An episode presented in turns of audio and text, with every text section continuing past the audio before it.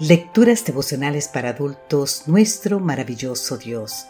Cortesía del Departamento de Comunicaciones de la Iglesia Dentista del Séptimo Día Gascue en Santo Domingo, capital de la República Dominicana.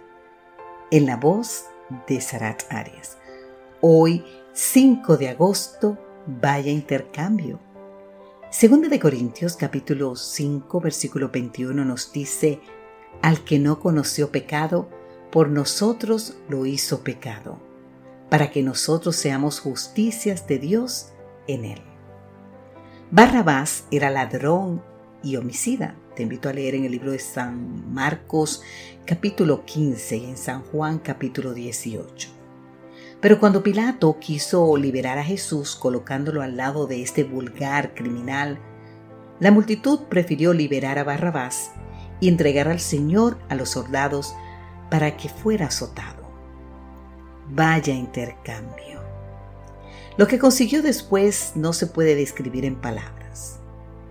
Primero se burlaron de él, lo desnudaron y le echaron encima un manto escarlata, pusieron sobre su cabeza una corona tejida de espinas y una caña en su mano derecha.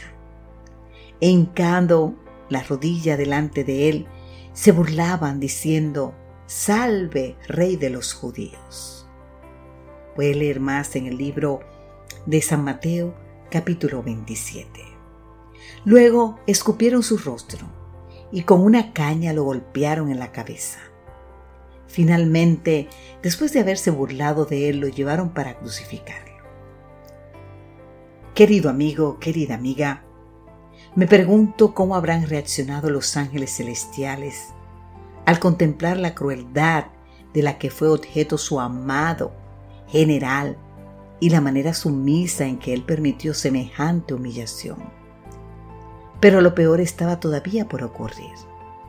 La crucifixión era en todo el mundo antiguo el modo más atroz de ejecución, reservado solo para criminales extranjeros, esclavos fugitivos y rebeldes políticos de las naciones conquistadas. El condenado era primero flagelado con un azote que consistía en cuatro o cinco bolas de plomo unidas por medio de cadenas a un mango de madera.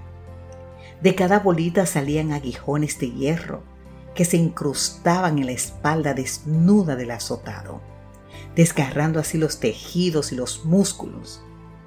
Después de flagelado, el condenado debía transitar por las calles principales cargando su cruz. La humillación final consistía en despojarlo de sus ropas y colgarlo. ¿Por qué Jesucristo tuvo que sufrir tal muerte?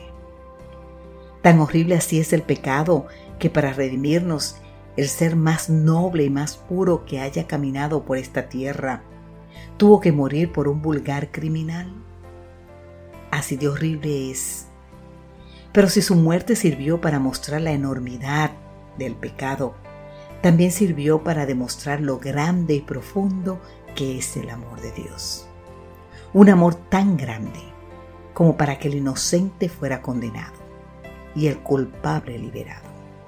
Tal como lo indica nuestro texto de hoy, al que no cometió ningún pecado. Por nosotros Dios lo hizo pecado para que en Él nosotros fuéramos hechos justicia de Dios.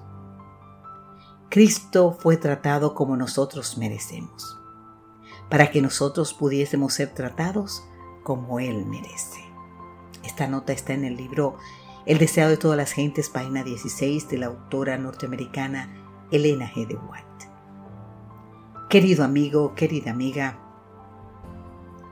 te invito en este momento a decir, Gracias Jesús, porque aceptaste pasar por toda tu agonía con tal de salvarme, aunque tú eras el inocente y yo el culpable.